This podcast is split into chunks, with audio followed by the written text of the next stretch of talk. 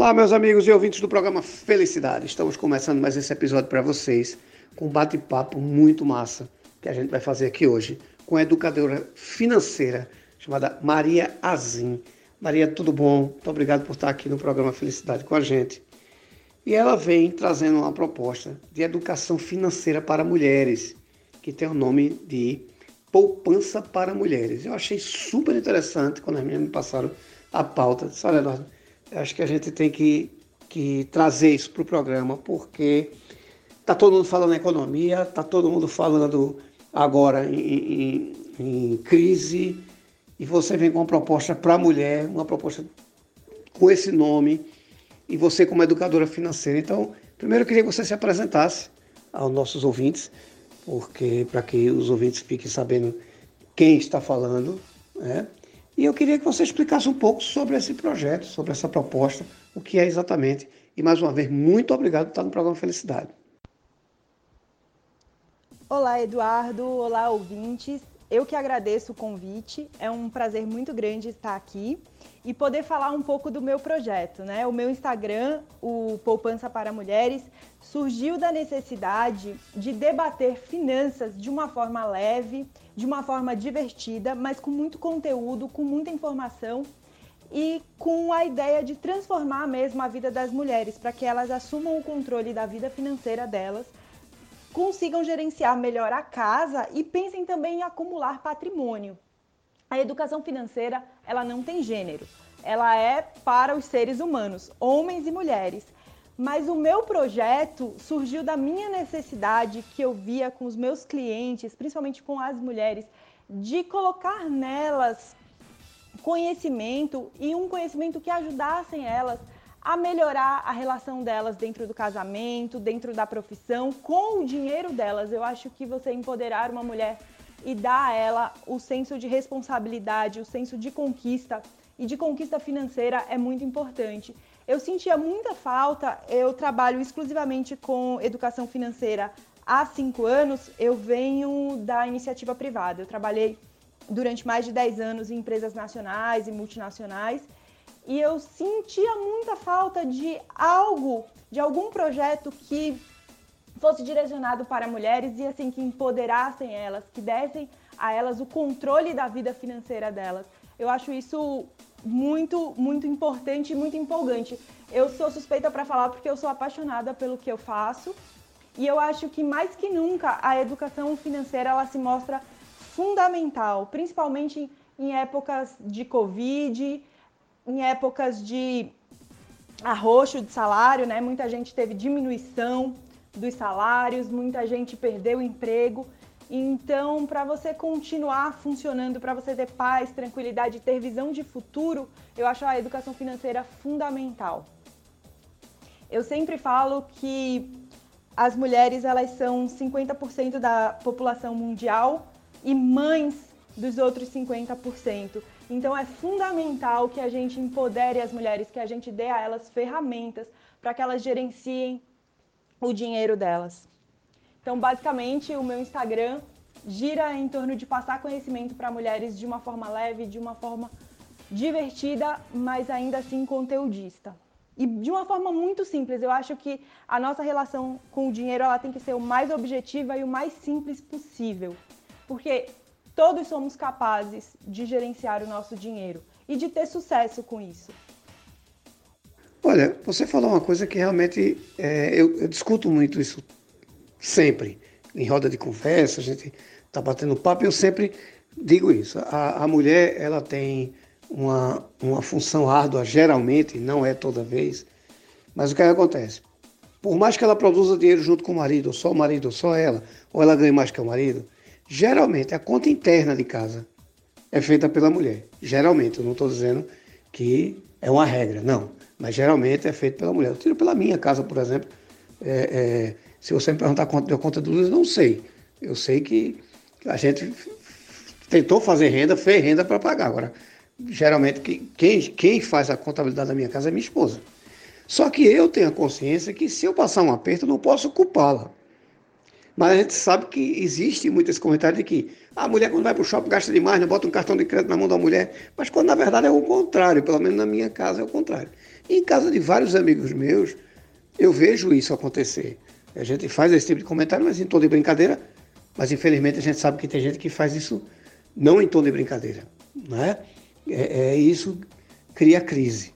Você vem com a proposta de ensinar a mulher a até mesmo fazer patrimônio dentro desse movimento que ela faz, não só com o que ela ganha, mas também dentro de casa.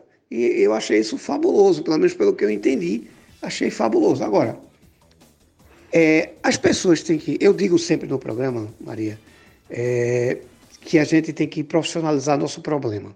Eu digo sempre isso. Porque, principalmente com dinheiro, você sabe mais, muito mais do que eu, a gente não pode brincar porque dinheiro não perdoa. Não é? É, e essa ajuda profissional que você está dando é perfeito, porque realmente, principalmente a mulher que administra esse dinheiro de casa e também trabalha e, gera renda, ela não tem tempo para isso.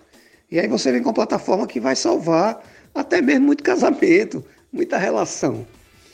Mas como eu digo, a gente tem que profissionalizar nosso problema. Qual é o primeiro o primeiro indício, qual é o primeiro alerta que a mulher tem que entender que esse dinheiro não está sobrando, esse dinheiro pode ser investimento. Existe isso? Ou eu estou sendo machista? Então, Eduardo, vamos lá. A gente tem que tomar muito cuidado para a gente não generalizar certos mitos que existem na nossa sociedade. Então, um dos mitos que se escuta muito é dinheiro não é coisa para mulher. Bem, dinheiro ele é coisa para a espécie humana. Se você é humano, dinheiro é para você. As mulheres elas não têm mais dificuldade com dinheiro. Muito pelo contrário, eu acho que como elas assumem grande parte das responsabilidades da casa, elas têm até mais noção de quanto custam as coisas, como dá para parcelar, se não dá. Eu acho que elas estão muito mais atualizadas, elas têm muito mais pé no chão, quanto que é a conta do supermercado, quanto que dá a conta de luz. Só que se criam certos mitos, né? Se a gente parar para pensar e analisar um pouco a história, a entrada da mulher no mercado de trabalho, para valer mesmo, em pé de igualdade, ela é recente. Então, o que, que a gente cresceu ouvindo? Que o homem ia trabalhar e a mulher ficava em casa com as crianças. E como, na maioria dos casos, ela não era provedora, ela não tinha renda para contribuir em casa, criou-se aquele mito, aquela história de que o marido sai para trabalhar, sua, sua, sua, deixa em casa o cartão de crédito, deixa em casa o cheque assinado e a mulher, aspas, não tem o que fazer, vai fazer compras no shopping. Esse discurso, gente, é super ultrapassado. Ele não é condizente com a realidade. Qual que é a realidade da maioria dos lares brasileiros? Mulheres que trabalham fora, que ganham o seu salário, que muitas vezes são a fonte principal de renda da família e que cuidam da maioria das contas, né? Elas têm jornada dupla, tripla. Então, se elas contribuem em casa, é óbvio que elas vão ter direito de gastar o dinheiro delas da forma que melhor convém. A gente sempre fala que os homens, eles consomem tanto quanto as mulheres, às vezes até mais. Só que a gente tem padrão de consumo, enquanto a mulher, ela vai, na maioria das vezes, tá? Eu não estou generalizando, eu acho toda generalização perigosa na educação financeira. Mas se a gente parar para pensar, as mulheres talvez elas investam mais em roupa, em cosmético, em utensílios domésticos, em objetos para os filhos. Os homens eles já vão buscar outros objetos, né? Eles têm outros sonhos de consumo. Então eles vão mais para o lado do, dos carros, quando podem, da televisão, dos eletroeletrônicos. É, muitos gostam de bebida. Então, na verdade, são padrões de consumo. E infelizmente a gente ainda usa o mito da mulher gastadeira, né? Que mulher é ruim de conta, que mulher é ruim com dinheiro e que mulher só quer comprar. Não é verdade, tá, gente? Eu sou mulher e não é só porque eu sou educadora financeira, não.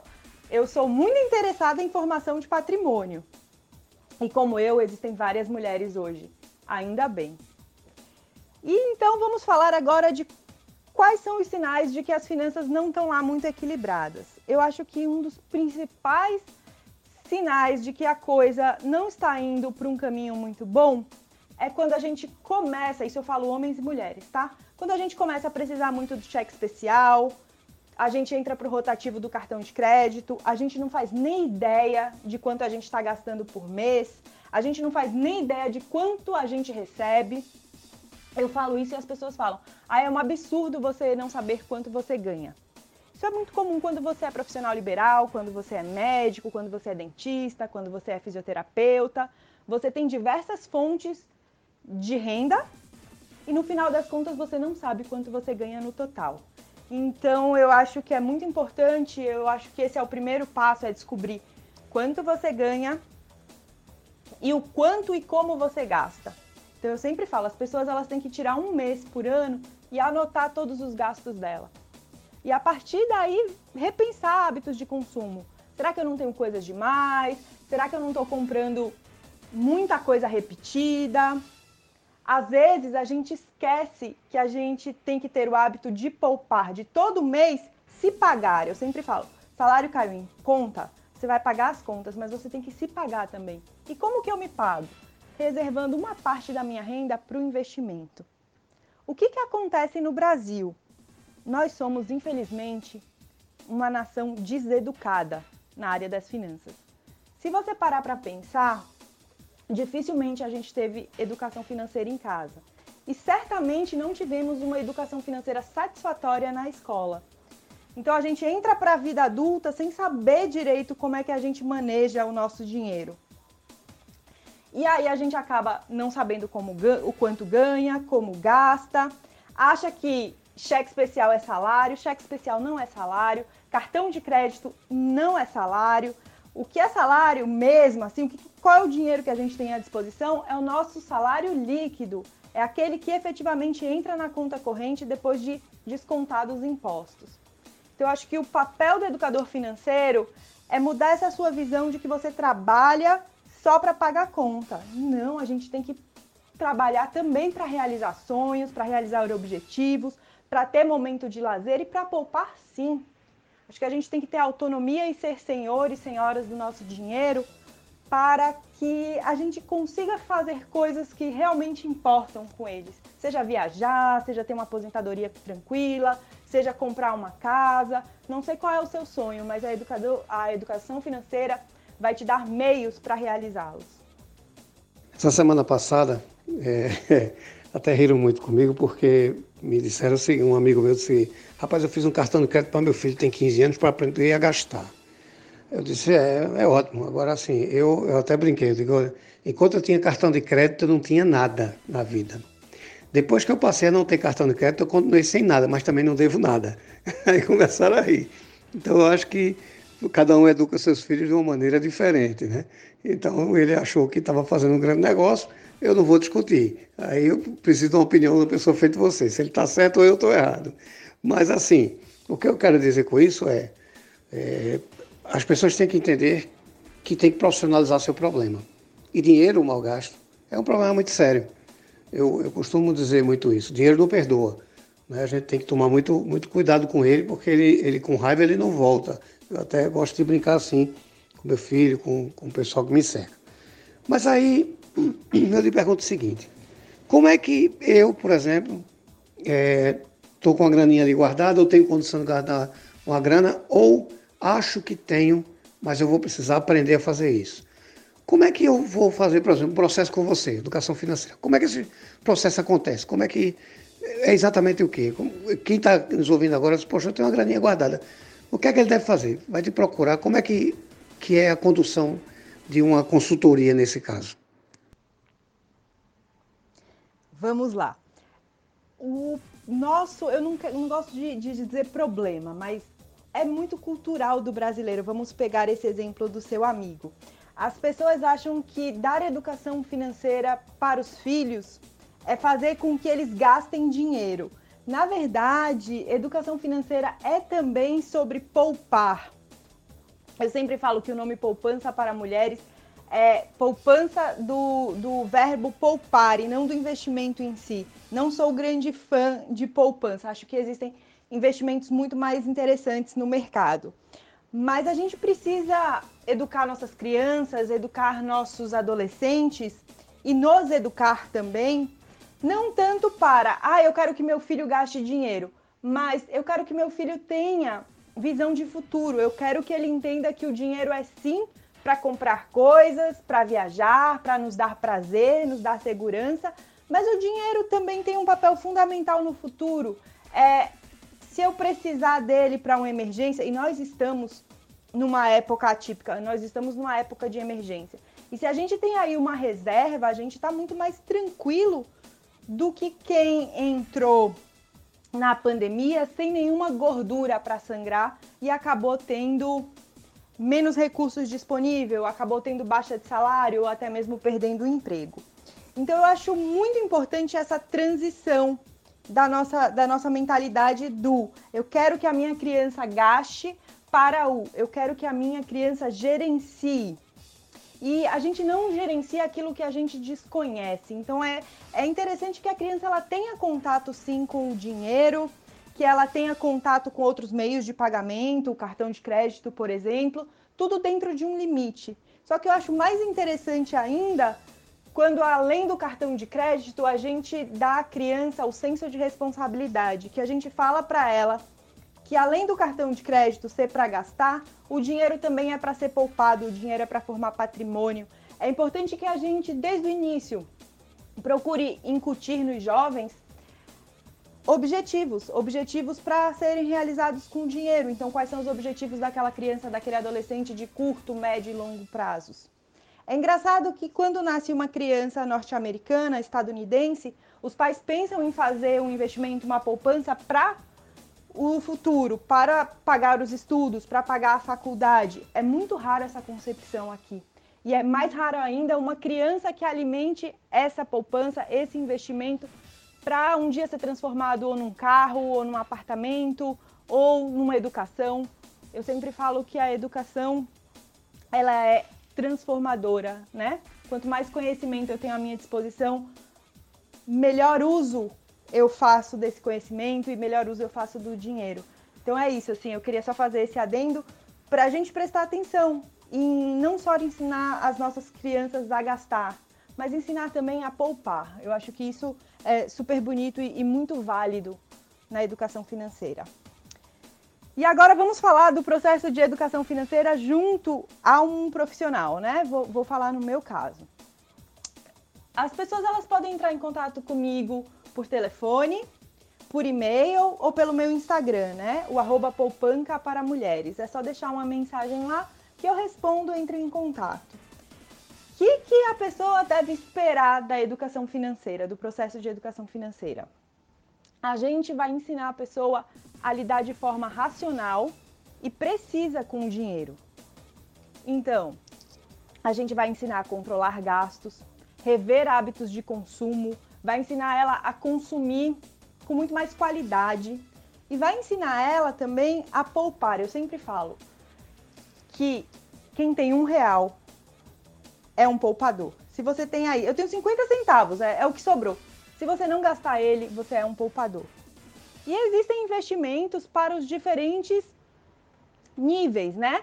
Lógico que se você tem um, um salário mais robusto, mais poupudo, você tem mais chance de poupar mais dinheiro, certo? Mas não quer dizer que quem ganha pouco está fadado ao fracasso financeiro. A educação financeira está aí para te ajudar a consumir de acordo com as suas necessidades. Então a gente, lógico, que rever conta, lógico que a gente rever prioridades, eu acho que a, a parte mais bonita da educação financeira é que ela te ensina também a sonhar. Quando a gente tem dívida, a gente fica muito preso àquela dívida. A gente deixa de sonhar. E sonhar é uma das coisas mais bonitas, é, é o que nos faz humano, eu costumo falar. Então, a gente não pode ficar cego para o futuro por causa de dívida. A educação financeira te ajuda a gerenciar melhor dívidas e a começar a formar patrimônio. Eu aposto que todo mundo quer viajar mais, ou quer comprar uma casa, ou quer ter um carro, quer ter mais conforto, quer pensar numa aposentadoria mais tranquila, sem depender de governo, sem depender de, né, de uma de um plano de, de aposentadoria que não rende muito. Então eu acho que a, a educação financeira ela te dá as ferramentas para que você lide melhor com as suas contas e que para você ter uma relação, acho que é racional. O profissional da educação financeira está aí para racionalizar, desenrolar esse processo e fazer com que você controle as suas finanças e saia de devedor e passe a ser investidor. Ou se você não tem dívidas, que você maximize o seu poder de investimento. E eu acho que a gente tem que prestar muita atenção hoje em dia, principalmente nas nossas contas. A gente consome muita coisa sem necessidade. E dinheiro mal consumido, dinheiro que você gasta sem necessidade, é dinheiro que deixou de ser investido. É dinheiro que não realiza o sonho, é dinheiro que não serviu de reserva para uma emergência. É dinheiro que não te levou para canto nenhum, né? E é isso que a gente quer evitar. Então vamos lá. Como tudo tem começo, meio e fim, o programa da gente está acabando. Então eu queria saber de você o seguinte: primeiro, quem são as pessoas que podem é, fazer uso aí desse seu trabalho? Segundo, é, como é que as pessoas vão encontrar? Como é que encontra no Instagram, algum telefone de contato, para que a, o pessoal comece a lhe procurar aí e fazer bons negócios e fazer realmente conseguir é, é, aprender o que é finanças e o que é poupança e como é que se deve proceder. E eu quero lhe agradecer, agradecer ter parado seu dia para nos atender, para nos responder e dizer a você que o programa está à sua disposição. A hora que você quiser fazer uso dele, venha-se embora para cá. Eduardo tem uma pauta aqui interessante. Vamos embora, vamos trazer informação, que é essa nossa riqueza. A riqueza do programa Felicidade é informação. Trazer profissionais da sua qualidade para estar aqui nos salvando e nos ajudando e nos ensinando. Então eu quero lhe agradecer, muito obrigado. Diga como é que a gente lhe encontra e até um próximo programa, se Deus permitir. Muito obrigado. Eduardo, eu que agradeço o convite. Gostei demais de participar. Da mesma forma que vocês têm canal aberto comigo. Quando quiserem conversar sobre finanças, só me contactar que eu volto. Da mesma forma, quem tiver aí em casa pode entrar em contato comigo, eu sou super acessível, eu respondo lá no meu Instagram. Só procurar arroba poupanca para mulheres, porque a gente não tem cedilha no Instagram, né, do poupança. Ou me mandar um WhatsApp ou ligar para mim no DDD 81 99204 0537.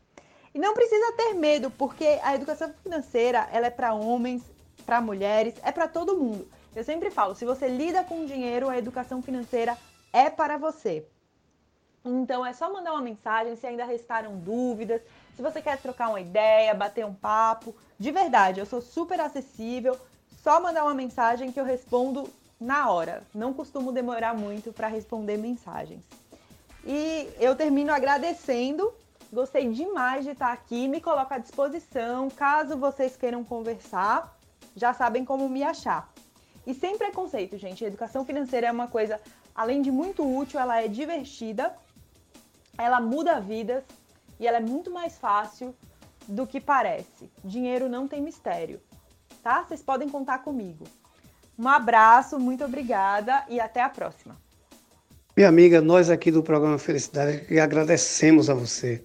Colocamos nosso programa à sua disposição. Venha sempre que tiver novidade. Nosso pessoal de comunicação está lhe seguindo lá, então qualquer postagem que a gente que é, é achar importante trazer para cá, a gente vai lhe incomodar, com certeza, pode ficar certa disso.